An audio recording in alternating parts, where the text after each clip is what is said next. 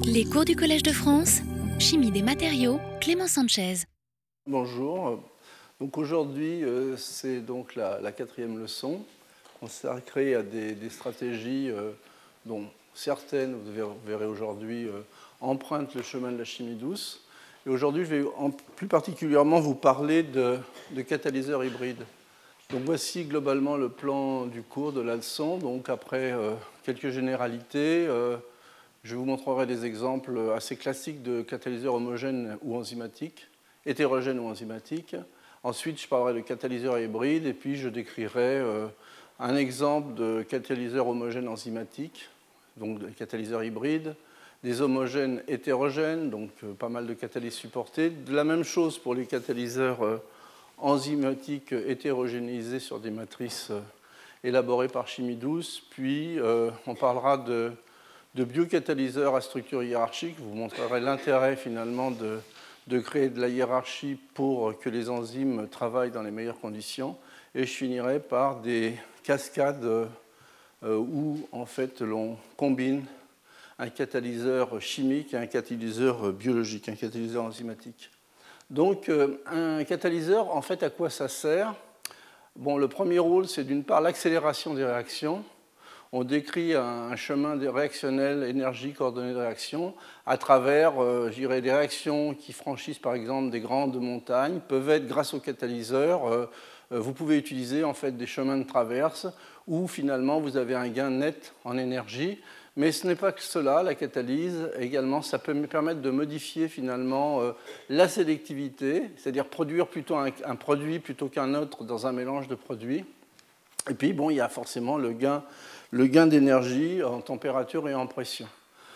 Alors vous allez voir donc bon, les chemins réactionnels, bon, ça se décrit toujours avec ce genre de graphique où le, substrat, ce qu'on appelle substrat, c'est la molécule qui va être transformée et le produit P. Euh, et, donc, dans ces chemins réactionnels, vous voyez ici, vous pouvez décrire finalement un chemin peut-être un peu plus tortueux, mais où les maximums d'énergie que vous devez traverser pour aller vers le produit P sont plus faibles. Donc, bien, ça correspond bien à un gain, euh, un gain énergétique. Alors, il y a des, notations que vous allez trouver de temps en temps dans, la leçon, euh, telles que tonne, tonne turnover number, c'est en fait le nombre de de, moles de substrat qu'une mole de catalyseur peut transformer avant de s'inactiver. Et la turnover frequency, c'est en fait cette donnée-là divisée par une unité de temps. Bon, en général, c'est une unité qu'en général on prend l'heure. Et donc ces catalyseurs permettent en particulier, bien sûr, de l'activité, une meilleure sélectivité. Certains permettent des régiosélectivités ou des stéréosélectivités qui sont meilleures, en particulier euh, du côté des catalyses enzymatiques. Et puis, évidemment, on cherche à les rendre recyclables. Donc il y a trois grandes familles, trois grands types de catalyseurs. Les catalyseurs homogènes, où en fait on a des molécules qui sont les catalyseurs qui sont en pure solution. Euh, une solution colloïdale ne sera pas vraiment à proprement parler d'un catalyseur euh, euh, homogène, puisqu'en fait, en fait, ce sont des, des, nanoparticules, donc des objets solides qui sont finalement en suspension, stabilisés dans un, dans un liquide, les catalyseurs hétérogènes, ce sont en fait des catalyseurs solides, en poudre pour parler simplement, et puis les catalyseurs enzymatiques qui sont bien, je dirais, connus dans, la nature. Un, exemple assez connu de catalyseur homogène, c'est le fameux complexe de Wilkinson. Hein. Je vous rappelle que euh, Geoffrey Wilkinson a été, un prix Nobel en 1973. Il a développé énormément de la chimie organométallique avec des fameux complexes à 16 14, 16, 18 électrons, euh, basés par exemple sur cette sphère de coordination euh, du ruthénium, euh, dans lesquels vous avez des ligandes phosphines qui peuvent s'échanger facilement pour finalement accepter finalement la fixation d'un hydrogène puis d'une fonction alcène, et ensuite vous avez finalement hydrogénation de l'alcène par sphère interne à l'intérieur du, du, catalyseur et libération du produit. Donc typiquement, un exemple, c'est l'hydrogénation des alcènes avec une molécule de ce type, en présence de ce catalyseur dans une solution homogène, vous pouvez obtenir, voyez, spécifiquement la réduction de cette partie-là de la molécule. Et si, en fait, vous utilisez des phosphines chirales, puisque le, système se fait par sphère, sur la sphère de coordination, vous pouvez induire finalement de la symétrie. Et vous pouvez obtenir finalement non seulement une hydrogénation, mais une hydrogénation qui, qui induit finalement une, asymétrie et qui sélectionne un des deux, isomères optiques. Alors les éolites, bon, ce sont des catalyseurs cette fois-ci hétérogènes bien connus. Euh, ce sont les, des, systèmes dans lesquels j'ai parlé déjà un certain nombre de fois au cours de mes cours. Euh, ce sont des aluminosilicates où vous avez des tétraèdes de, de, SiO4 qui sont reliés à des, des tétraèdes d'aluminium. Et donc, en fait, euh, les aluminiums dans ces systèmes-là sont toujours en basse coordinance, en coordinance 4 ou 5, selon ce qui est absorbé, ce qui veut dire que ce sont également des, acides, des acides de Lewis forts, et également vous avez finalement les, les hydroxyles de ces surfaces-là euh, vont créer également de l'acidité, et en particulier la, la, nature des ponts entre le silicium et l'oxygène va induire finalement des acidités différentes, et ça va permettre, en fait, via des réactions de chimie douce de condensation, de former des structures avec des cages, des trous. Typiquement, euh, ce sont des trous de l'ordre de quelques angstroms, vous voyez. Donc, ce sont des, en général des catalyseurs acides, par exemple. Ça, c'est l'exemple du ZSM5. Bon, il y a toujours une nomenclature, je ne rentrerai pas dans les détails de la nomenclature, mais ça correspond à un certain type de, zéolite, par exemple, qui est un catalyseur très acide qui est utilisé pour isomériser, par exemple, cette molécule où il y a les deux méthyles qui sont en position méta pour les, les isomériser, on se retrouve avec un parahexylène, avec les deux méthyles en position euh, euh, para. Euh, de la même manière, bon, la phogacite, c'est un, système qui est très utilisé également pour le craquage catalytique en lit c'est-à-dire que le craquage finalement de gros hydrocarbures lourds qui viennent du pétrole pour en fait en faire des molécules plus petites qui donneront lieu à la formation d'essence, de gaz olefinique et éventuellement des euh, transformations euh, ultérieures. En fait, ces, ces, éolites sont, sont, connus depuis, je dirais, les années 1940 à peu près. Donc, ce sont des systèmes avec de très bonne stabilité, des acidités élevées, des systèmes microporeux, vous voyez, avec des tout petits trous. Alors, bon, une des limitations, évidemment, c'est la, taille des molécules qui peuvent euh, rentrer finalement dans le cycle catalytique et être transformé. Donc dès qu'on va avoir des gros substrats, ben, les géolites vont être plus gênés. Donc il y a eu plein de recherches qui sont faites justement pour euh, créer des, des éolites à port plus gros ou bien de combiner finalement ces éolites avec des supports qui permettraient finalement de limiter, euh, dans certains cas, les contraintes diffusionnelles. Alors, la troisième catégorie, ce sont les catalyseurs enzymatiques. Euh, le principe, c'est le principe de la clé de la serrure, mais pas tout à fait. En fait, vous avez dans les enzymes, euh, ce sont des, nids catalytiques constitués essentiellement de, protéines. Vous avez des sites actifs dans lesquels le substrat vient se fixer et la transformation a lieu finalement sur ce site actif.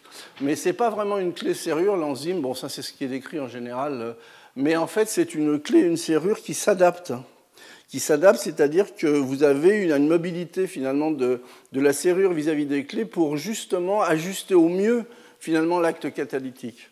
Hein. et donc vous allez, ça vous permet de former finalement des matériaux, des produits complexes. Et en général, l'avantage de ces catalyses enzymatiques, pas toutes, mais la plupart, c'est qu'elles permettent d'être énantiosélectifs. C'est-à-dire que si votre produit à l'arrivée, c'est vos deux mains gauche et droite, eh bien l'enzyme, elle, elle ne travaille que pour vous faire une main gauche ou une main droite. Hein, donc c'est ce qu'on appelle l'énantiosélectivité. Et donc ça, c'est très intéressant dans le domaine des médicaments et dans plein de domaines, puisqu'il y a toujours un isomère qui est actif et l'autre qui est inactif. Ou bien pire, il y a un isomère qui, qui fait du bien au niveau de la médecine et l'autre qui, qui, crée des problèmes, par exemple la thalédomide. Ça a été un des problèmes de base au départ parce que les gens ne savaient synthétiser que le racémique, c'est-à-dire les deux.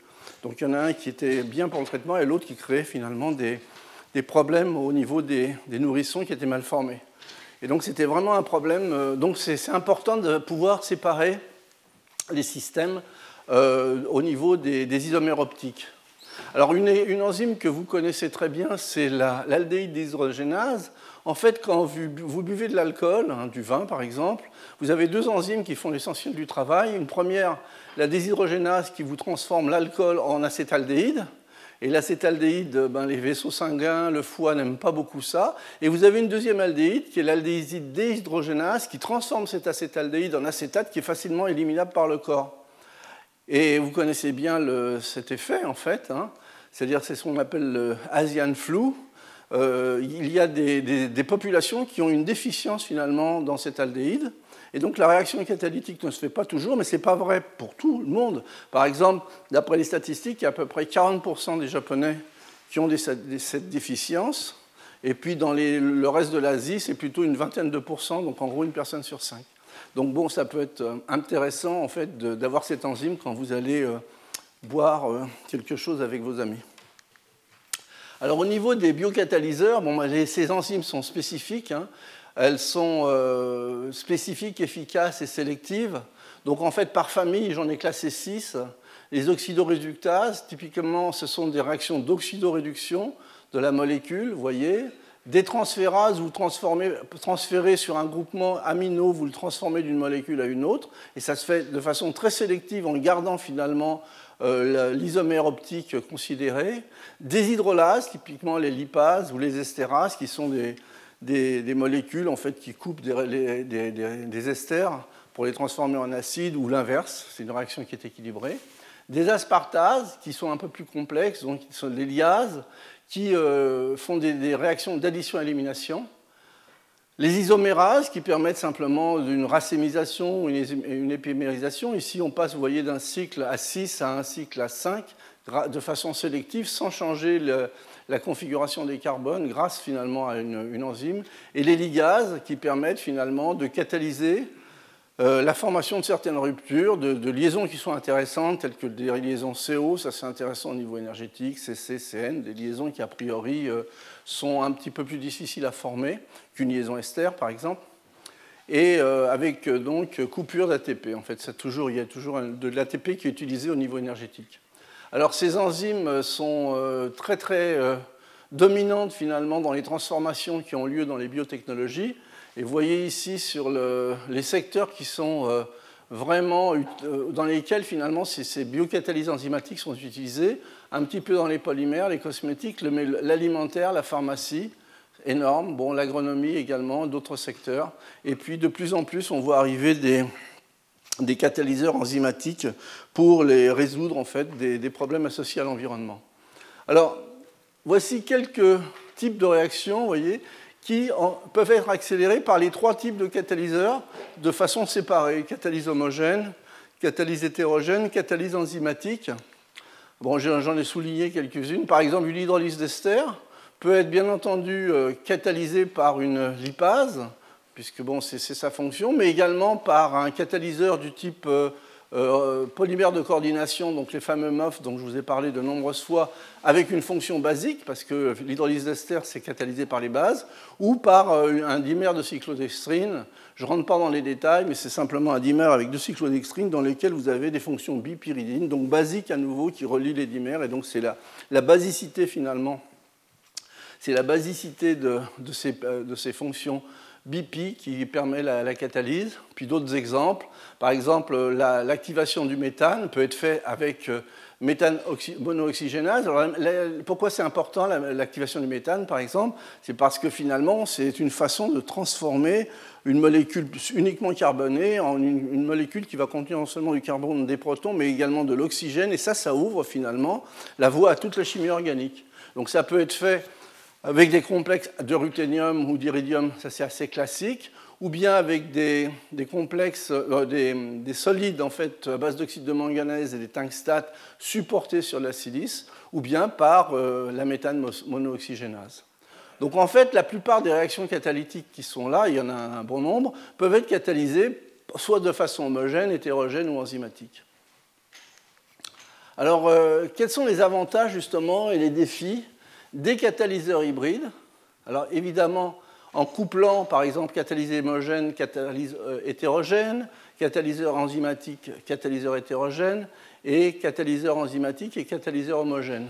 ce qui est recherché dans la plupart des travaux, ce sont euh, des meilleures performances, déjà à la base, euh, et également éventuellement de nouveaux chemins réactionnels, et puis d'essayer, dans les meilleurs des cas, de les faire travailler en cascade. Alors au niveau donc des, avantages et défis, catalyseur homogène hétérogène, donc en, général on cherche à stabiliser le catalyseur euh, homogène, à le réutiliser de façon plus facile et puis à le faire fonctionner en flux. Par contre, ce qui peut arriver, c'est qu'on peut avoir une limite dans les aspects diffusionnels, et puis malgré tout, on peut perdre des métaux. Euh, catalyseur enzymatique homogène, eh bien, ça donne des portées plus larges, une stabilité, un recyclage possible pour le système enzymatique, mais bon, des fois, le système enzymatique euh, peut se trouver, euh, je dirais, malgré tout, inhibé ou contraint par la catalyseur homogène. Catalyseur enzymatique, catalyseur hétérogène, eh ben, ce qui est recherché, c'est la stabilité, la facilité à réutiliser le catalyseur, de pouvoir fonctionner en continu, fonctionnement en flux. Euh, les limites, eh ben, c'est à nouveau des limites de diffusion, ça va dépendre du support, et puis de perte de sites actifs ou bien finalement des inhibitions également des, sites catalytiques associés à, l'enzyme.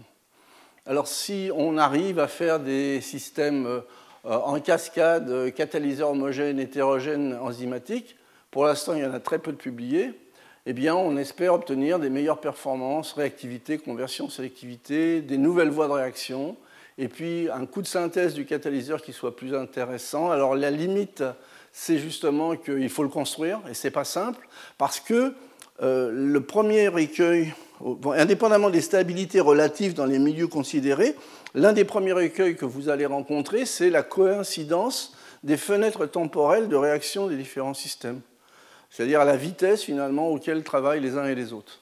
Et donc il faut arriver à faire un peu le chef d'orchestre et à mettre tout le monde. Ça, c'est un petit peu difficile. Alors, euh, pour obtenir des, catalyseurs hybrides, quelles sont les méthodes de couplage? Bon, catalyseur homogène hétérogène, eh bien, bon, il y a le piégeage dans un support d'un catalyseur euh, homogène, dans un support qui va être le support solide, le greffage covalent ou l'absorption et le greffage. Ça, ce sont des méthodologies qui sont utilisées depuis assez longtemps maintenant. Elles présentent toutes des avantages et des inconvénients, mais par contre, ce qui est intéressant dans ces approches-là, c'est que le support peut être aussi actif à deux niveaux. Il peut être, je vous montrerai un exemple à la fin, dans lequel le support peut être aussi un catalyseur, mais également il peut être un modificateur finalement de l'arrivée des molécules, de la partition des molécules, et ça peut aider à l'acte catalytique. Catalyseur homogène enzymatique, en général, bon, ce sont des, systèmes pseudo-homogènes.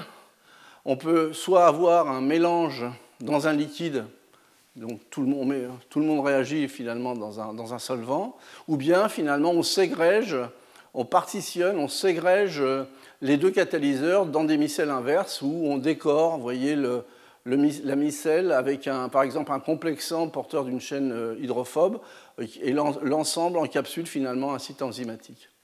Et puis, euh, les catalyses, dirais, enzymatiques euh, et catalyseurs hétérogènes, donc typiquement, ça commence par le, support en fait, de la, catalyse enzymatique supportée, avec, différents types de liens, des greffages covalents, de l'absorption simple, des piégeages dans les matrices ou dans des membranes, de la réticulation ou la formation d'agrégats. Donc très souvent, pour éviter les, problèmes de, perte du réactif enzymatique, on associe souvent greffage covalent et réticulation, euh, ce qui permet finalement d'assurer finalement une certaine euh, durée de vie à la lixiviation du, support, du, euh, du, centre catalytique qui est représenté par l'enzyme.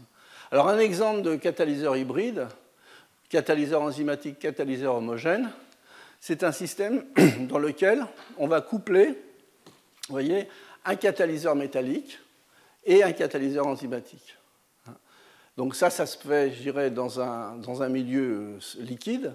Donc le catalyseur euh, homogène, c'est un complexe de palladium qui, avec ce type de substrat et en fait euh, l'acide phénylboronique, va donner une réaction assez classique. C'est un couplage de Suzuki où vous allez venir coller un aromatique à la place du brome.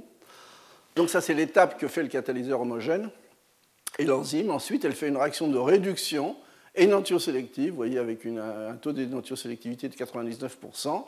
Elle réduit, en fait, on rajoute un proton ici, on transforme en alcool, mais cet alcool, il y a un seul des énantiomères qui est fabriqué. Une autre réaction, une réaction tandem, où à nouveau un complexe de ruthénium va transformer finalement cette molécule en faisant un réarrangement. En fait, le proton qui est là va se repositionner sur la partie alcénique pour former un carbonyle. Et ensuite, dans un deuxième temps, vous avez à nouveau une réaction de réduction qui est finalement énantiosélective. Donc ça, c'est un exemple finalement de catalyseur hybride, homogène, enzymatique. Bon, maintenant, je passe à la partie, je dirais, catalyse homogène couplée à de l'hétérogène. Donc l'avantage, les avantages, c'est rapide et ça peut se faire dans des conditions douces. La catalyse homogène, c'est efficace. Bon, les inconvénients de la catalyse homogène toute seule, je vous les ai déjà soulignés tout à l'heure, c'est qu'en fait, ce sont quand même des catalyseurs qui coûtent cher et qu'il faut absolument les recycler. Et les catalyseurs également, il faut arriver à les isoler parce qu'ils sont parfois toxiques. Alors, il y a eu énormément de travaux qui ont démarré typiquement dans les années 90, euh, où il y avait énormément de travaux euh, par, les, collègues de la chimie organométallique ou de la chimie organique en catalyse homogène. alors, ils ont commencé à cette époque à supporter finalement des catalyseurs homogènes sur des structures solides, des différents types de, solides. Alors, ce qu'ils pensaient à l'époque, vous voyez, c'était ça en fait. C'est que finalement, euh, les premiers articles montraient que finalement, on s'attachait un peu un boulet au pied. C'est-à-dire que le système allait être ralenti, n'allait pas être efficace, etc. Ça, c'était les premiers travaux, au début des années 90. Il y a une foule de travaux depuis qui ont montré que ce n'était pas le cas et que très souvent, finalement, on arrivait dans ces configurations-là à gagner sur tous les tableaux. En particulier, des catalyseurs homogènes hétérogènes. On a des meilleures stabilités au stockage en fonctionnement, une utilisation en continu qui est possible, des opérations en lieu fixe. Donc ça, pour l'industriel, c'est intéressant séparation plus facile des produits, euh, on réduit les déchets, la contamination, et en plus, on peut réutiliser le catalyseur. Donc il y a un, grand nombre d'avantages, et il y a eu énormément de recherches qui ont été poussées par l'Institut français du pétrole, ou par Total, ou par d'autres industriels, parce que c'était des systèmes intéressants, malgré finalement euh, ce, qui était pensé, je dirais, euh, enfin le, les idées un peu préconçues qui étaient là au départ. Alors, comme type de support pour des réactions euh, hybrides, euh, on hétérogénise finalement des catalyseurs euh, homogènes, donc des, complexes ou des molécules, eh bien, généralement, ce qui est utilisé, ce sont des solides poreux. Donc, je vous rappelle simplement que les solides poreux, on peut les classer en fonction de leur taille. En dessous de 20 angstroms pour la taille des trous, vous avez ce qu'on appelle les solides microporeux. Entre 20 et 500, vous avez les solides mésoporeux, hein, donc je vous ai parlé de nombreuses fois dans les cours. Ça peut être des argiles, ça peut être des, polymères de coordination ou bien des silices euh, faits en présence de, de, de. Et puis vous avez les solides macroporeux. Alors ce que vous voyez facilement sur ces dessins-là, c'est comme la taille des trous euh, augmente de, de, de, 20 de quelques angstroms à les microns, voire des dixièmes de microns, eh bien, à la fois dans ce sens, vous allez forcément limiter les, les contraintes diffusionnelles, mais également, ce que vous pouvez avoir dans ce sens, c'est aussi la perte finalement des réactifs, puisque vous avez des, connectivités qui vont être énormes et puis des, trous relativement gros. Et pour cela, donc finalement, les, les, matériaux mésoporeux qui se placent un petit peu entre les deux, finalement, sont souvent des, candidats intéressants, au moins dans les études académiques. Donc je vous rappelle très rapidement comment on les fabrique. On utilise un précurseur, par exemple, de silicium qui peut être fonctionnalisé ou non. On utilise euh, des savons, donc des tensioactifs, qui peuvent être moléculaires ou polymériques. On crée des cristaux liquides et en fait sur la partie hydrophile externe vient se faire la réaction de polymérisation. Et donc ça, ça permet de faire le support.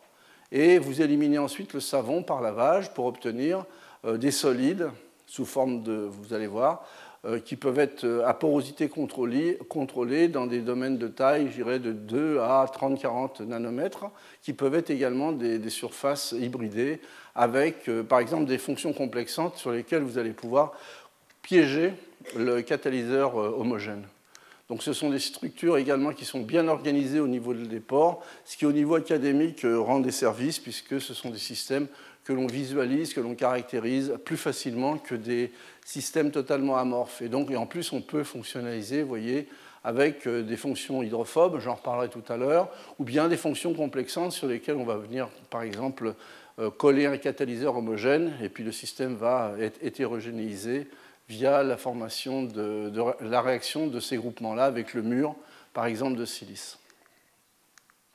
Alors on obtient des matériaux sous forme de films, de poudre, monolithes, avec des compositions qui aujourd'hui deviennent très très variées. Également, vous voyez beaucoup d'oxydes avec des métaux différents, euh, des propriétés, je dirais, isolantes, euh, euh, semi-conductrices, voire métalliques, des carbones, du BN, des céramiques, avec finalement, vous voyez, des, ça, ça représente une photo de microscopie électronique avec des trous qui sont à l'échelle de quelques nanomètres.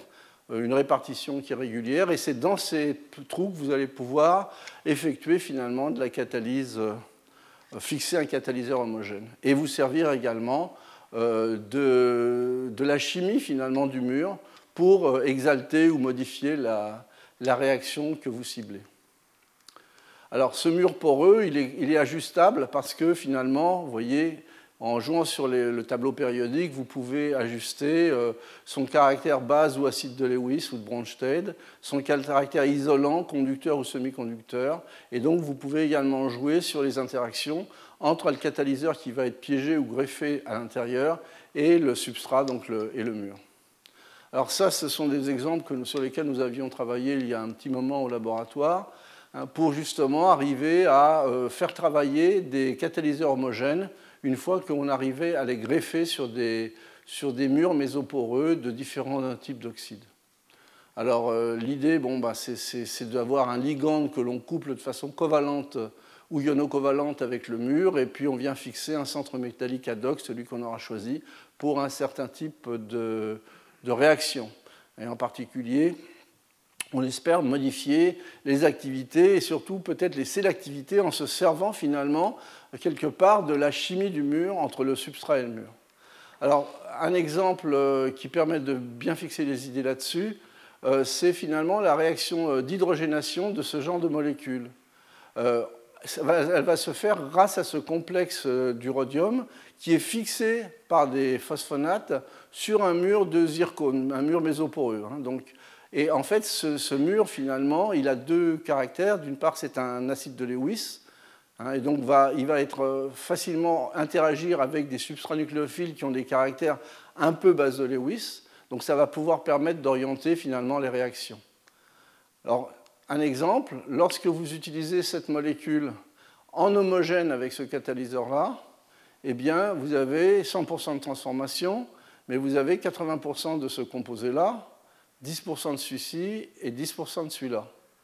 Lorsque vous utilisez le mur de zirconium, donc vous faites un catalyseur hybride en hétérogénéisant le catalyseur, évidemment le caractère acide de Lewis du mur va jouer, c'est-à-dire que vous allez euh, positionner euh, positionner euh, le, substrat de telle manière à ce que vous allez être sélectif sur une, des deux liaisons. Et dans le cas présent, eh c'est cette liaison-là qui est transformée par hydrogénation avec un taux de 100%. On peut également, par exemple, faire ça avec une autre molécule plus classique, plus connue, qui est le géraniol. Hein. Bon, géraniol, vous savez d'où vient le nom, en fait, ça vient de, c'est une des essences essentielles dans le, géranium. En catalyse homogène, c'est-à-dire sans, faire de, un catalyseur hybride, vous avez 50% à l'hydrogénation de, ces deux, de ces deux produits. Vous voyez, vous faites, euh, vous faites un mélange des deux à 50-50. Lorsque vous utilisez un catalyseur hybride, si vous travaillez finalement dans ces conditions-là, mais avec du méthanol, eh bien vous obtenez 30% de cet isomère et 70% de celui-là. Par contre, lorsque vous travaillez avec un autre solvant, et je vous, vous, expliquer pourquoi, qui est le toluène, eh bien à ce moment-là, vous inversez finalement les proportions. Donc vous jouez directement sur la sélectivité. Vous avez 70% de celui-ci et 30% de celui-là.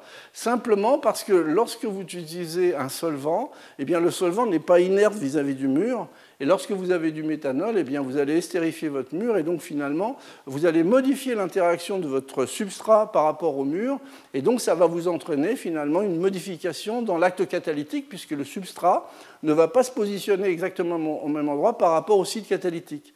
Alors que si vous, êtes en, toluène, le toluène ne va pas estérifier la surface et là vous allez avoir une conformation accessible qui va être totalement différente. Et puis ces systèmes à base de silice, on peut les coupler pour faire des, véritables cascades catalytiques. Ça, c'est ce qu'avait fait à l'époque dans sa thèse Frédéric Gottman. Ou dans le même, euh, dans le même port, un port par exemple fait par de la silice mésoporeuse, vous allez fixer le catalyseur par un ancrage covalent et puis ajouter une fonction amine dans le même trou. Et donc à ce moment-là, eh bien, vous allez faire trois réactions. Une première réaction de réduction, euh, pardon, d'hydroformulation du cyclohexène, puis, en fait, vous allez ensuite faire une condensation de Konvanagel dans un deuxième temps. Ça, c'est grâce à la base, grâce à la mine qui se trouve là. Et vous allez finir par une réaction d'hydrogénation. Et donc tout ça va se faire en cascade et vous allez avoir finalement un rendement global de la réaction qui va être meilleur que si vous faites les, trois réactions de façon séparée. Donc maintenant, je voudrais passer au catalyseur enzymatique hétérogénéisé. Donc en fait, l'idée, elle est très simple.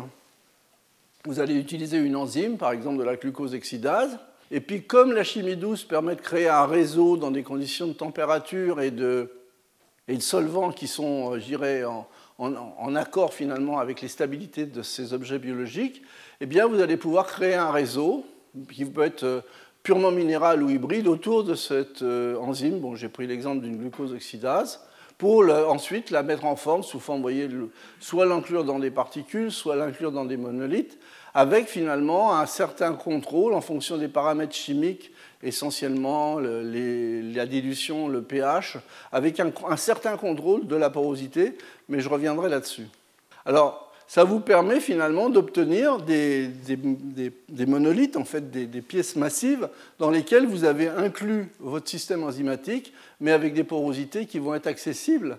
Hein, donc typiquement, bon, ça c'est ce qu'on considère être un gel, donc là, vous avez du liquide qui continue à baigner finalement le, gel et l'enzyme se trouve emprisonnée dans le réseau. Euh, si vous évaporez finalement le liquide et le solvant, vous allez obtenir ce qu'on appelle un xérogel, où finalement vous allez commencer à avoir euh, des contraintes qui vont être différentes euh, au niveau des possibilités de, modification et du, système enzymatique. Ou bien vous allez garder finalement le gel humide et via un séchage hypercritique, faire un aérogel dans lequel vous allez créer finalement des, très grandes porosités. Euh, c'est un petit peu un schéma idéalisé, bien entendu, puisqu'en fait vous avez des distributions de porosité et les, enzymes ne se trouvent pas forcément euh, toutes dans, des pores euh, de même taille. Et puis vous pouvez toujours hydrophober votre système, puisque, on le verra plus tard, vous avez certaines enzymes qui ne découvrent leur site catalytique que dans des milieux hydrophobes. Bon, ça, ce sont par exemple typiquement les lipases. Alors, pourquoi c'est intéressant C'est de protéger finalement ces, systèmes enzymatiques dans des matrices. Bon, les, matrices les plus classiques, ce sont des matrices de silice. Euh, leur faire un espèce de nid, eh bien, parce que ça minimise les agressions externes par les produits chimiques la mobilité restreinte dans les ports, ce qui minimise souvent la dénaturation du site, mais qui aussi implique que des fois la réactivité n'est pas aussi bonne. Et puis, la plupart des manips publiées dans la littérature montrent qu'on peut stabiliser le système enzymatique à, des températures plus élevées pendant plus longtemps, et puis ça les protège, en particulier les phosphatases, ça les protège par rapport aux variations du pH, par exemple. Donc finalement, ce nid, en fait, c'est comme tous les nids, hein, c'est un environnement protecteur, mais qui a ses limites. Alors si on regarde un peu la littérature, eh bien là, on commence à avoir des surprises parce que on connaît tous dans la salle, ou tout du moins les gens qui sont au laboratoire, vous connaissez les noms classiques que l'on énonce tout le temps, je vais en parler, comme les précurseurs finalement d'un domaine. Ben, c'est pas vrai. C'est pas vrai, je dirais, le, un des premiers travaux, c'est celui de Johnson et Watley, où en fait ils ont essentiellement immobilisé de la trypsine et l'ont fait fonctionner pendant 75 jours. Bon, c'est un catalyseur hétérogénéisé, 71, mais surtout un des travaux, un, des travaux scientifiques qui m'a beaucoup intéressé, c'est celui de, du groupe de Klaus Mosbach, où finalement, vous voyez, il a emprisonné euh, énormément de différentes sortes de, systèmes enzymatiques. Et ensuite, il a également joué sur la balance hydrophile-hydrophobe euh, pour euh, en faire travailler certaines dans un sens ou dans l'autre. Donc ça, ce sont des travaux précurseurs. Et ceux que vous connaissez, vous, au niveau du laboratoire, ce sont ceux-là, c'est-à-dire le travail qu'a fait David Avenir, publié en 90, vous voyez, quelques années après. Un très beau boulot d'ailleurs, euh, je vous rappelle, bon, ça c'est un travail qui est très cité, mais l'impasse facteur du journal, ce n'est que 2,6 maintenant, mais à l'époque ça devait être zéro quelque chose. Hein. Donc euh, voilà, c'est ce que je dis tout le temps dans mes cours. Il y a toujours des travaux qui sont en rupture, mais qui ne sont pas forcément publiés dans les journaux de plus fort impact. Donc en fait, euh, il a fait une étude sur les xérogèles humides et puis il a continué finalement, il a fait beaucoup de travaux, donc il a regardé un petit peu l'ensemble des paramètres qui étaient importants pour essayer d'encapsuler les, les, enzymes dans les meilleures conditions. Vous voyez, ensuite 92. Enzymes et protéines. Donc là, dans ce travail, il compare euh, en particulier l'effet du gel humide, du xérogel ou de l'ambigel sur les propriétés, je dirais, de catalyse enzymatique. Et finalement, il s'aperçoit que dans tous ces systèmes, que ce soit gérogel ou, ou gel humide, en fait, il, se trouve toujours avec une double population qui, une fois contrainte, ne suit pas le modèle classique de Michaelis-Menten. Il y a une déviation par rapport au modèle, mais en fait, euh, elles sont toutes plus ou moins bien contraintes ou moins bien piégées, bien qu'elles soient toutes dans un réseau, mais ça, c'est dû à la distribution de la taille des pores, et les plus stables sont les moins actives. Et en particulier, elles sont stables en température euh, et en temps. Hein. Donc en fait, il y a toujours un compromis à, chercher entre l'activité et la stabilité du système. Et donc ça, dans un système polydisperse, c'est toujours difficile à évaluer, mais c'est un des grands mérites finalement aussi du travail qu'avait fait David à cette époque-là, c'est qu'il avait vraiment essayé de classer au mieux les choses. Ensuite sont arrivés d'autres types de systèmes, voyez, où cette fois-ci l'acte catalytique d'une superoxyde dismutase va être suivi dans des verres sol-gel qui sont transparents. L'intérêt, c'est que ces transformations peuvent être suivies par optique. Donc directement sur le verre, on peut arriver à suivre euh, l'acte catalytique et l'évaluer. Bon, ça, c'est un travail qui avait été fait par, le groupe de, de Brusden et de Jeff Zink à l'époque. Et donc, c'était vraiment des systèmes qui ouvraient, ouvraient, la porte, en particulier avec euh, des, des, des, oxydases, ça ouvrait la porte finalement à des capteurs optiques nous, au niveau du laboratoire, on travaillait à ce moment-là avec Pierre Audebert, que certains connaissent, et on a fait finalement les premiers capteurs électrochimiques à glucose sol gel en emprisonnant, vous voyez, sur une électrode de carbone vitreux dans un gel de verre, avec un médiateur qui va être le ferrocène, eh bien, on a fait travailler une molécule, une, des plus classiques, euh, une enzyme des plus classiques qui est la glucose oxydase. Et vous voyez que le système fonctionne très bien. Ça, c'est la, réponse électrochimique du, du, ferrocène, sans glucose. Et puis, dès qu'on voit des toutes petites quantités de glucose, on a cette forme en canard de, la courbe de, voltamétrie, qui est classique finalement de la réaction, euh, de la transformation d'oxydoréduction du ferrocène en présence finalement de ces transformations. Parce que ce que l'on fait dans ce cadre-là, c'est que vous savez que la glucose oxydase, je vais revenir là-dessus, en fait, euh, le, glucose en acide gluconique en générant de l'eau oxygénée. Donc vous avez un système redox qui modifie ensuite un couple, c'est ce qu'on appelle le médiateur ferrocène, qui lui est un couple rapide à l'électrode, et c'est le couple rapide que l'on peut détecter.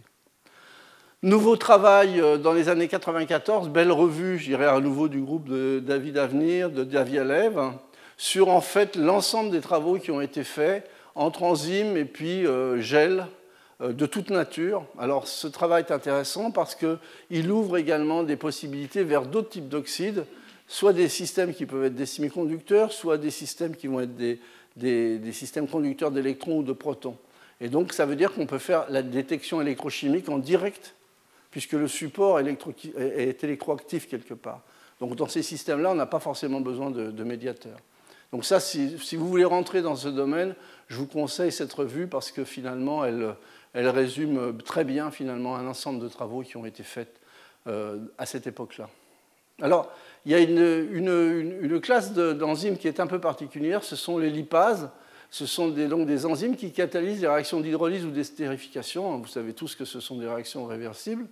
Euh, ce sont des, des, réactions importantes en synthèse organique pour la transformation des acides gras, des huiles, dans l'alimentation, dans la médecine. Donc les lipases sont énormément étudiées mais elles ont une petite particularité, c'est qu'elles ont un site actif euh, composé d'une triade euh, aspartate, histidine, sérine, qui est caché par une hélice alpha quand le milieu est trop hydrophile.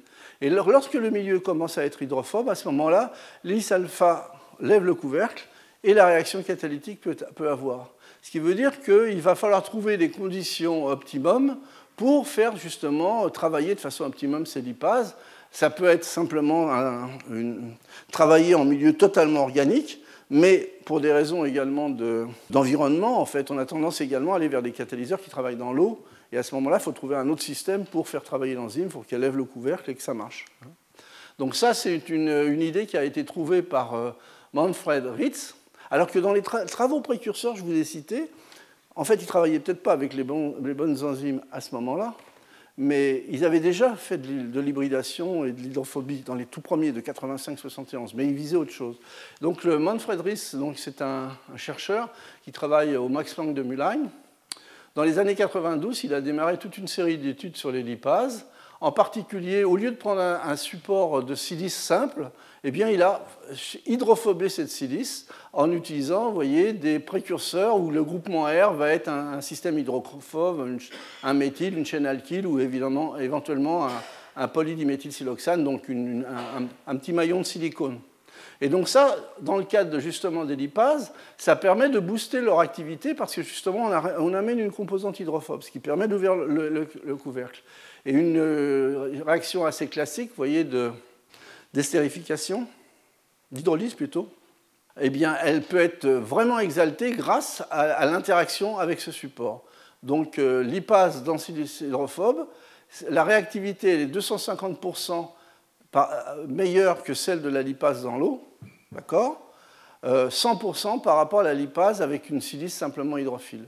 Donc il y a vraiment un gain finalement à modifier euh, la qualité du support, la, partie hétérogénéiser un système et le fonctionnaliser. C'est un cas exemplaire qui montre finalement l'intérêt dans une réaction catalytique avec des catalyseurs hybrides.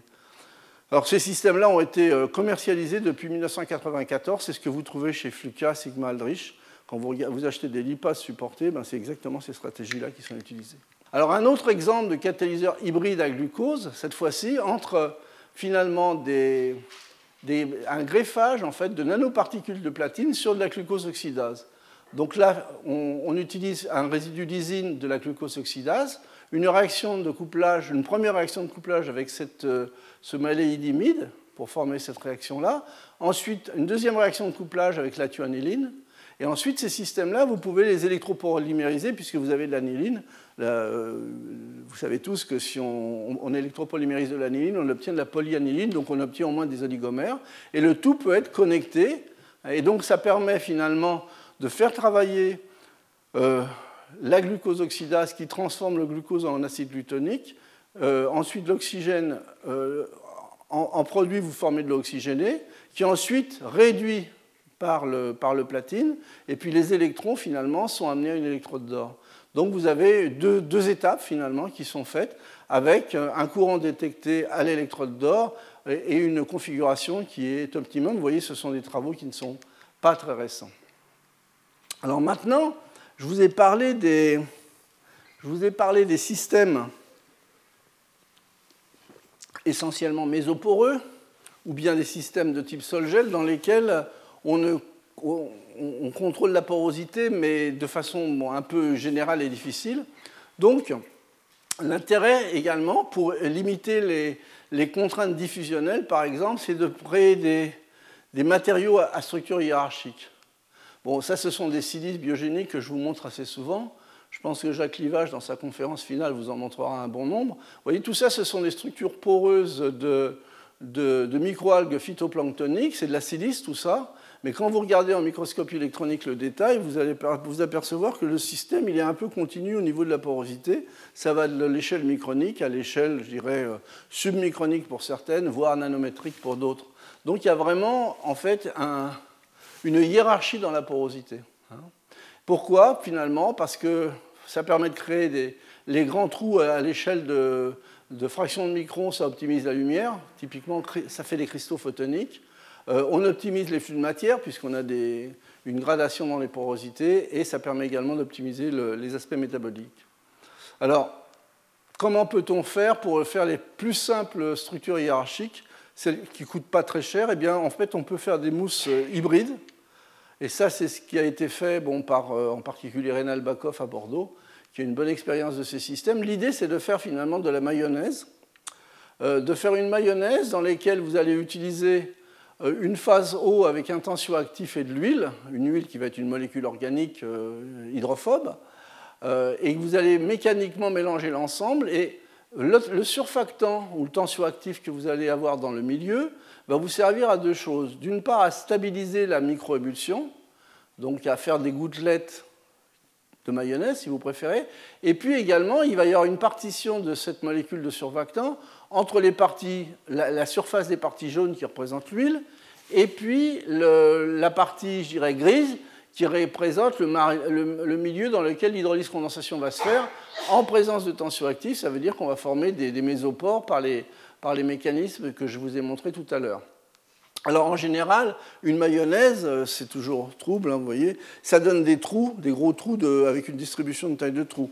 Donc c'est ce que je vais vous montrer dans ces exemples-là, mais il y a des moyens, si on veut vraiment faire du joli, on peut faire du joli, il suffit de rajouter des systèmes colloïdaux monodisperses qui, par euh, pickering, par interaction sur la surface, viennent contrôler les tailles de gouttes de mayonnaise. Mais quand vous mangez de la mayonnaise, je pense que ça vous est égal que les gouttes soient toutes de la même taille. Mais dans le cas d'une belle photographie pour une publication, ce sont des choses qui peuvent être faites. Donc l'intérêt, c'est qu'à la fin, vous obtenez une mousse, vous éliminez en fait toutes les parties qui vous intéressent plus, par exemple l'huile et les solvants, et vous observez dans cette mousse, voyez, des mousses hybrides avec des structures hiérarchiques simplement parce que vous allez avoir les gros trous, les gros pores à l'échelle de fractions de microns et jusqu'à 5-10 microns, vous voyez, une variation. Ce n'est euh, pas, homogène au niveau de la taille des trous, mais ça peut l'être. Euh, et euh, vous allez avoir dans les parties qui correspondent les murs entre les macropores, et eh bien ceux-là, vous allez avoir des, les murs vont être mésoporeux puisque ce, résultat obtenu est obtenu grâce finalement au travail euh, en présence de gabarits micellaires de l'hydrolyse condensation du mur de silice. Donc ça, ça ouvre des tas de possibilités dans, des tas de domaines. Et en particulier, vous pouvez fonctionnaliser finalement votre mur en, une étape ou en deux étapes avec des, des organosilanes qui sont assez classiques à nouveau pour obtenir des, des, structures macroporeuses et mésoporeuses. Donc là, vous n'allez plus avoir de limites, euh, de contraintes diffusionnelles euh, très marquées. Et donc ces systèmes-là peuvent être utilisés dans des catalyseurs, pour des catalyses assez classiques tels que les couplages de Suzuki, les réactions d'estérification. Alors on peut modifier, vous voyez, les, les, greffons qui vont se retrouver sur le mur. Par exemple, si j'utilise ce type de greffon, ici j'ai un site complexant et je vais pouvoir mettre un catalyseur homogène et coupler éventuellement un catalyseur homogène, le mur et une catalyse enzymatique. Hein. Donc ça, a été fait dans, euh, une autre optique, hein, ce, premier travail, mais ça peut être fait, je dirais. Et puis également en, utilisant la structure poreuse et en la remplissant par des résines puis en carbonisant, on peut aller vers la formation de mousses qui vont être carbonées. Et également, ces mousses carbonées peuvent être des, des supports intéressants, euh, soit pour l'énergie, puisque c'est du carbone, pour les supports catalytiques ou de la biocatalyse. Donc ça, ce sont des travaux euh, qui sont en cours. Alors avec Rénal, on avait démarré finalement, on avait essayé d'utiliser ces, systèmes de mousse hybride pour catalyser des réactions enzymatiques, en essayant d'optimiser finalement les réponses. Et en fait, ce que l'on a fait, vous voyez, on a fait des thèses essentiellement sur des, deux types de lipases, en fonctionnalisant euh, après coup la mousse, simplement parce qu'on voulait on voulait confiner finalement les, systèmes enzymatiques dans les macropores et ne, pas leur laisser beaucoup d'options de sortie. Parce que quand vous, bon ça c'est un petit détail mais c'est important, quand vous post-fonctionnalisez euh, une silice après coup, très souvent ce que vous faites c'est que vous bouchez les petits trous, les petits pores. Et donc finalement, vous arrivez à isoler les. Vous ne coupez pas la communication des fluides, mais vous coupez, vous coupez, la communication possible de plus grosses entités qui sont les, lipases. Donc ces systèmes-là ont été testés dans différents types de réactions en milieu organique. Vous voyez typiquement l'estérification euh, de l'acide linoïque. Donc ça, c'est le lyonette de butyle, c'est un produit intéressant, c'est un lubrifiant pour les, dans, les, dans, les, biodiesels. Également d'hydrolyse de, de la trilinoïne pour euh, un produit important, euh, cet acide-là, qui est important pour fabriquer des détergents et des savons, et également euh, des réactions de transistérification pour faire du lyonate d'éthyle, qui est une molécule qui est impliquée dans les synthèses de biodiesel de faible viscosité. Donc finalement, il y a toujours une finalité intéressante, mais bon, ce qui est intéressant, c'est le, travail en lui-même, parce que ce, que vous voyez sur ces, ces graphes, je prends un exemple, mais les trois réactions en fait se comportent un peu de la même façon. Vous avez ici finalement la réponse de conversion en fonction du temps de la, réponse de l'enzyme native en milieu homogène. Et ici, vous avez la réponse de l'enzyme native inclue dans la mousse hybridée. Et là, non seulement vous allez beaucoup plus haut dans le taux de conversion, mais avec une cinétique qui est bien meilleure. Et quand vous comparez finalement euh, les, turnover number et les turnover frequency, vous voyez, c'est quand même des valeurs qui sont assez intéressantes. Et à, l'époque, euh, Rénal avait, avait breveté finalement ces systèmes-là. Ce qui était aussi très intéressant dans ces systèmes, c'est qu'ils sont relativement stables. Ici, bon, c'est l'exemple de l'estérification de l'acide oléique, et là, c'est la, conversion à 100% en fonction du nombre de cycles. Donc le système peut être cyclé 20 fois euh, sans perdre la performance catalytique.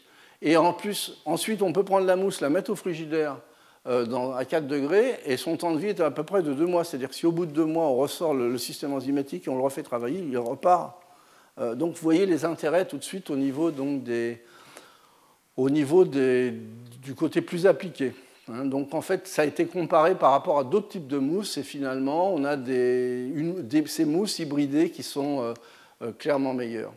Alors, le deuxième intérêt de ces systèmes-là, c'est finalement ce que je vous ai déjà dit de nombreuses fois, c'est-à-dire que ces procédés de chimie douce, euh, c'est un peu de la chimie des polymères, donc ça veut dire qu'il y a des procédés, on peut mettre en forme facilement les systèmes, et en particulier, on peut directement faire créer la mousse dans une colonne chromatographique, directement. Et donc ça peut permettre de travailler en colonne chromatographique, euh, et donc de travailler en flux.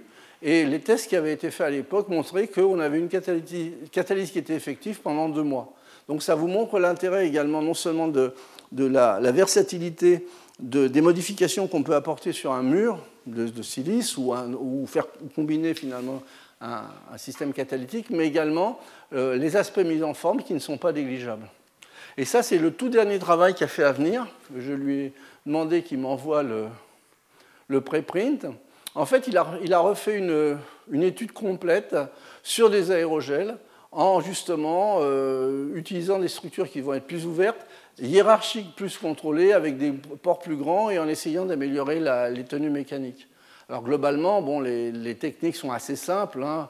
Euh, un précurseur de silice pour faire un sol colloïdal, on, fait rentrer l'enzyme au niveau du sol, on finit les réactions de réticulation euh, imminérale pour faire un alcool ici, et le, solvant est éliminé via un séchage hypercritique en présence de CO2, on fait un échange au CO2 et finalement, comme euh, les, points hypercritiques du CO2 sont bas, eh bien, au maximum, on est à 35 degrés pour éliminer, pour éliminer finalement tous les solvants, ce qui permet de conserver de façon relativement intacte le système enzymatique. Donc en fait, ce qu'il a montré clairement, c'est que euh, ces gels, lorsqu'on contrôlait finalement mieux la taille des, des, pores, qu'on travaillait dans des milieux plus ouverts, on avait en fait euh, des cinétiques qui étaient plus proches des cinétiques classiques de type Michael par rapport aux xérogels, euh, qu'on avait moins de limites diffusionnelles, mais c'est ce qu'on a également vu dans les mousses, on n'était pas limité au niveau de la diffusion, euh, que d'après les constantes, les interactions enzymes-substrat sont favorables, la stabilité est meilleure, et tout, et tout, et tout. C'est-à-dire finalement, ce sont des systèmes qui euh, pourraient être commercialisés. Alors j'en viens maintenant à la dernière partie en vous parlant donc des cascades chimio-enzymatiques. Alors j'ai trois exemples. Un premier exemple qui concerne finalement le couplage de nanométaux et d'enzymes piégés, à nouveau, vous voyez, le tout est piégé dans des nanoparticules de silice mésoporeuse. Ça, ce sont des, nanoparticules qui peuvent être faites, je dirais, avec des tailles de l'ordre de, 100, 200, 300 nanomètres. Euh, même, on peut descendre même plus bas, aller vers une centaine d'angstroms pour les applications dans le domaine biomédical.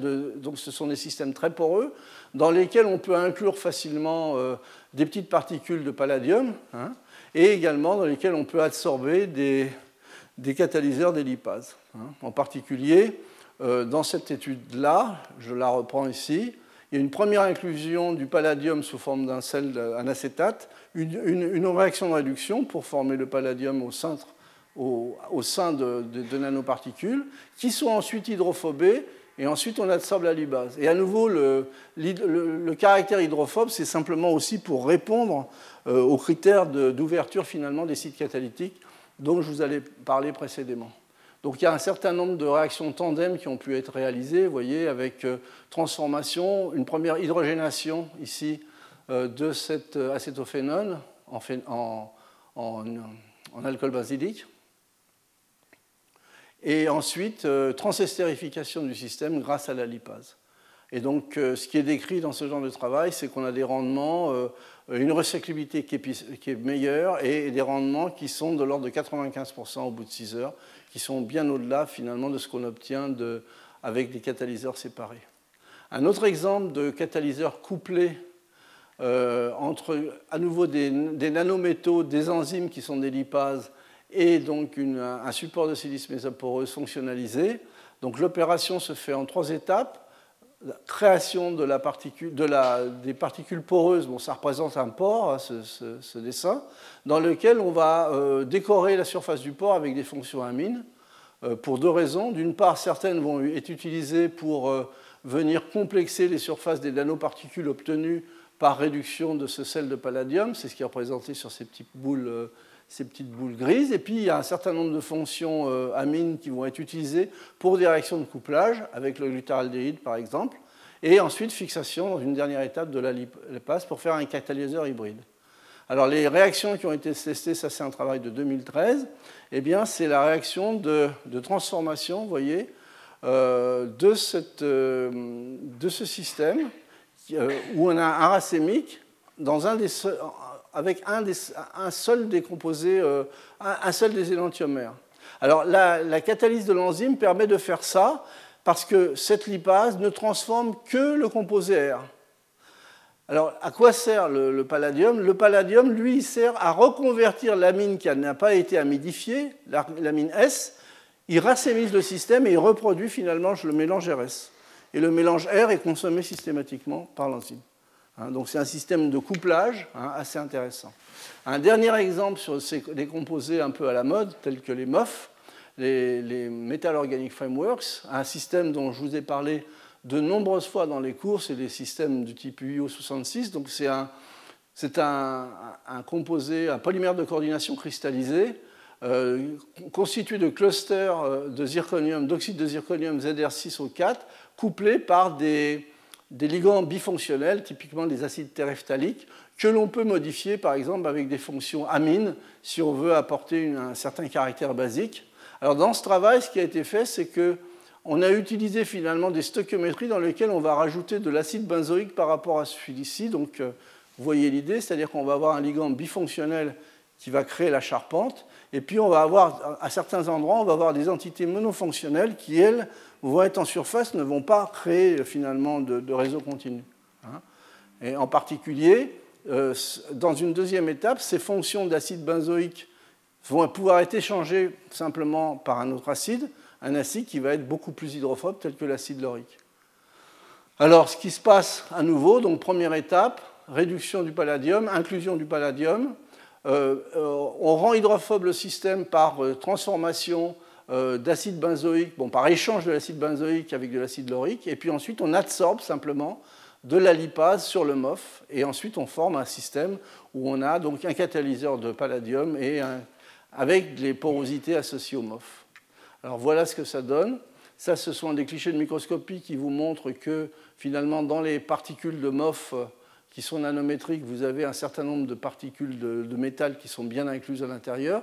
Et ça, c'est les clichés de, microscopie en fluorescence qui vous montrent que finalement, vous avez également un bon taux d'absorption euh, des molécules, euh, des, enzymes sur, les, sur, ces particules de MOF. Ça ne vous dit pas que, que les enzymes sont incluses, mais ça vous dit que finalement, elles sont absorbées.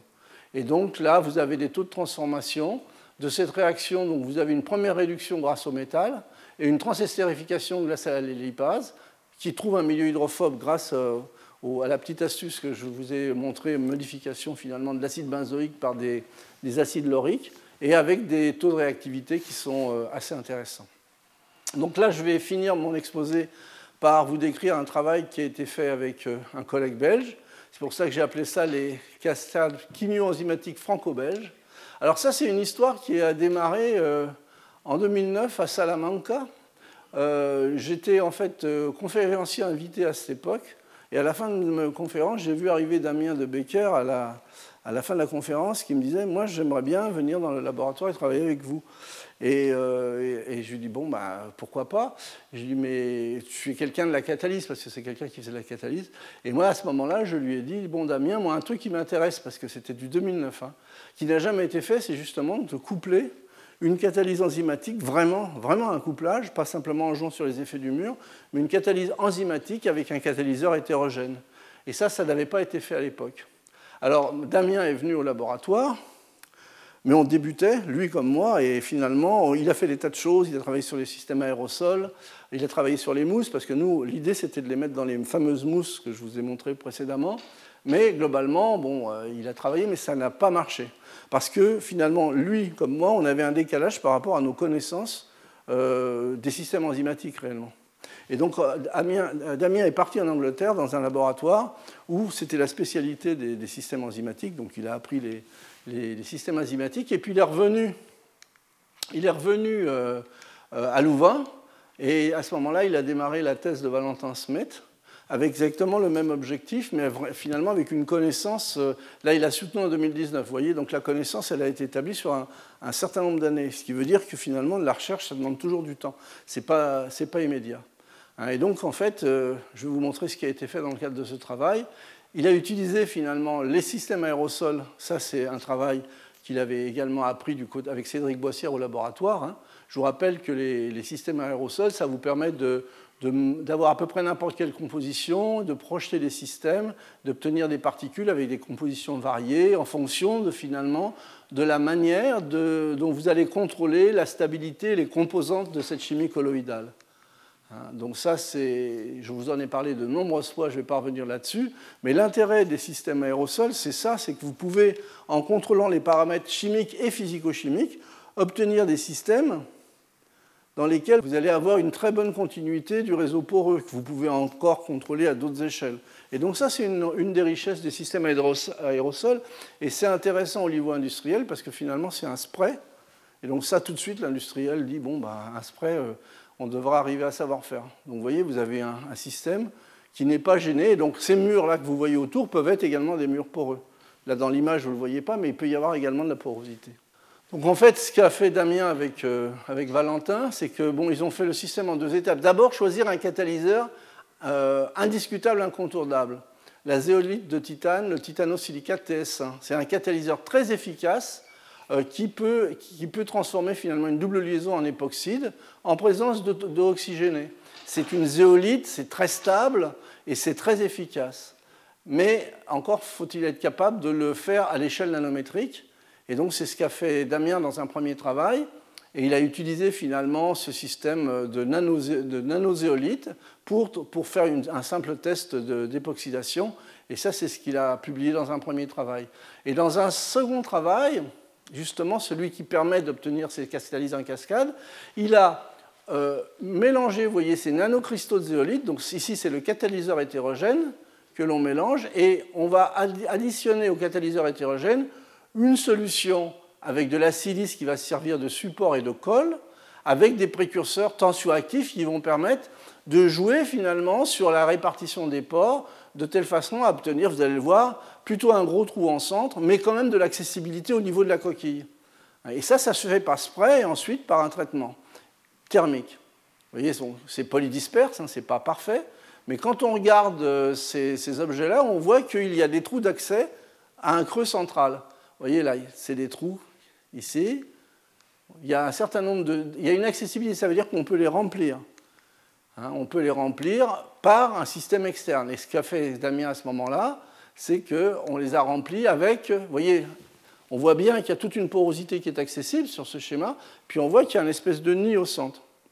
Et donc, via, on peut infiltrer finalement un système enzymatique via les trous de la coquille. Hein, pour positionner une enzyme au centre. Alors, en idéalisant le système, les petits grains vous voyez, c'est le fameux catalyseur hétérogène, la, zéolite TS1. Le nid enzyme se trouve dedans. Et puis, la silice qui était là au départ, la quantité a été calibrée de telle façon à ne pas tout boucher, mais à servir de point de colle, de telle façon à ce que le système euh, tienne. Et donc ça, c'est simplement un rapport de composition. Mais ça demande sans doute beaucoup d'essais et d'erreurs. Hein. Alors voilà un petit peu de la façon dont on peut imaginer le système. Finalement, un aérosol, on obtient ce système idéalisé formé de nanocristaux, un cœur vide. Et c'est ce cœur vide que l'on va remplir avec de la glucose oxydase. Une première imprégnation, ensuite ben, on veut que la glucose oxydase, puisqu'elle est rentrée, a priori elle pourrait ressortir, donc on la greffe sur la réticule avec des processus habituels euh, éthylactate glutaraldéhyde. Et donc maintenant on a euh, cette enzyme coincée dans le nid et qui ne peut pas sortir, et avec son nid, le bord du nid, euh, qui est également un catalyseur, un catalyseur hétérogène bien connu, la zéolite. Hein. Vous voyez, donc ça, je vous répète, donc voilà, ça ce sont des dessins un peu idéalisés, mais un peu c'est comme ça que travaille le système. Alors euh, pourquoi c'est intéressant? Parce que dans ces systèmes-là, on peut charger des taux d'enzymes qui sont importants. On ne va pas la perdre parce qu'on a fait le travail proprement, on a bien greffé le système, mais on a également en face un catalyseur qui est robuste, qui est résistant à l'eau, qui est réactif et sélectif. donc a priori, c'est un bon système pour faire des cascades chimio-enzymatiques qui vont être plus écologiques. Parce que finalement, le premier travail de l'enzyme, ça va être de transformer le glucose en acide gluconique et de générer de l'eau oxygénée. Cette eau oxygénée va être réutilisée pour transformer, par exemple, une double liaison en époxyde, donc en glycidol. Et donc, ça veut dire qu'ici, vous éliminez dans ce processus la, production d'une molécule qui, quand même, qui, présente quand même un certain danger, une certaine gêne. Donc, vous la, vous la formez in situ. D'accord? Et ça, ce sont les courbes qui montrent que le système euh, est bien consommé et que vous produisez bien le, glycidol. Mais ce qui est intéressant, c'est que c'est quand même un produit qui euh, est énormément utilisé au niveau industriel, que ce soit pour des revêtements de surface, des synthèses, des produits pharmaceutiques, dans les produits chimiques sanitaires, dans la stérilisation du lait de magnésie, comme agent d'articulation, etc. Et ça, c'est une seule boucle, vous voyez, qui permet de faire travailler un système avec deux catalyseurs synchrones euh, et sans, apport extérieur d'un produit qui pourrait être toxique comme l'oxygéné. Donc voilà, euh, mon dernier exemple concerne les biopiles à combustible, qui également sont des systèmes hybrides. Alors comment ça marche une biopile à combustible? Eh bien vous allez avoir une anode et une cathode. Du côté de l'anode, par exemple, on va pouvoir faire travailler une glucose oxydase, à nouveau donc un système enzymatique. Donc le glucose euh, va être transformé en acide gluconoïque euh, en libérant de l'eau oxygénée. Cet acide gluconique va libérer les protons, mais ces réactions d'oxydoréduction, eh bien, elles se font avec des échanges d'électrons. Ces échanges d'électrons vont être captés par un médiateur, qui est le ferrocène. C'est exactement ce que je vous avais dit dans le capteur à ferrocène qu'on avait fait avec Pierre Audebert euh, il y a quelques années. Et ensuite, ces électrons, via le médiateur, vont arriver à l'électrode Ensuite, ils vont passer dans un circuit externe, arriver à la cathode, et là, vous avez une deuxième boucle où les protons passent en fait à travers une membrane conductrice de protons, et vous avez une deuxième enzyme qui est la bilirubine oxydase, qui elle va transformer l'oxygène en présence de protons en eau, et la boucle est bouclée. Et donc ça, c'est typiquement le genre de, matériaux euh, composites, de, de biopiles à combustible, mais quand vous regardez le détail, eh ben, finalement, tout ça s'est emprisonné dans des matrices sol-gel, soit conductrices, soit qui sont chargées en carbone, ou en présence de nanoparticules conductrices. Donc vous avez un système qui est, composite dans lequel finalement vous avez l'enzyme, vous avez un catalyseur, je dirais, colloïdal, et vous avez également un effet de support qui n'est pas négligeable. Alors ça donne ça si on fait une image un petit peu, euh, un petit peu joli. En fait, vous voyez, vous avez le support euh, doré pour qui va recevoir les électrons.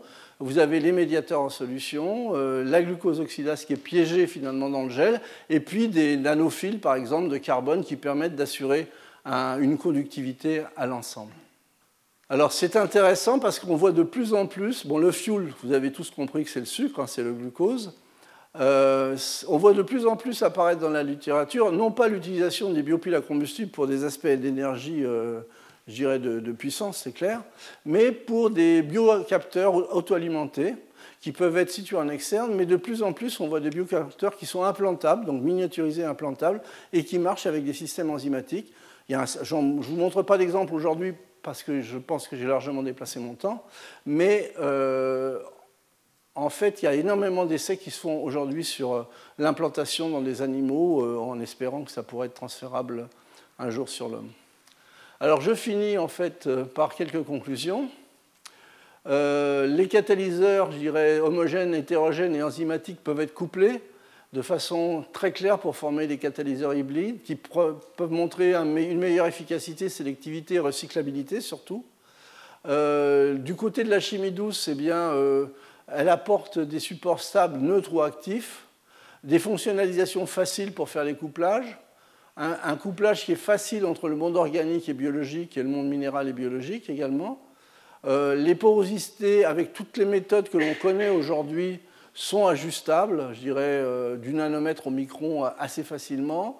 On peut également construire des matériaux, je vous ai montré quelques exemples, avec une porosité hiérarchique, ce qui limite les diffusions diffusionnelles. Cette porosité hiérarchique peut être contrôlée, c'est-à-dire on peut faire des systèmes qui fonctionnent ou on peut faire des systèmes qui fonctionnent et en plus qui présentent de l'esthétique. Ça, ça dépend du temps que l'on va y consacrer. Euh, les couplages chimiques procédés, c'est ce que je vous ai montré plusieurs fois, sont adaptables et sur mesure aujourd'hui grâce au couplage chimie douce procédé. Et puis les conditions de synthèse sont relativement douces. Euh, et donc ça veut dire qu'elles sont également euh, compatibles non seulement avec des enzymes, mais avec des micro-organismes. Ça, je vous en parlerai dans, le cours de la, semaine prochaine. Donc clairement, ça ouvre des voies du côté de la, chimie verte et des sciences de l'environnement puisqu'il y a toujours une demande importante, euh, une demande importante du côté des capteurs, des catalyseurs, des absorbeurs et tout ce qui est dépollution. Voilà, je vous remercie pour votre attention. Retrouvez tous les contenus du Collège de France sur www.colège-2-france.fr.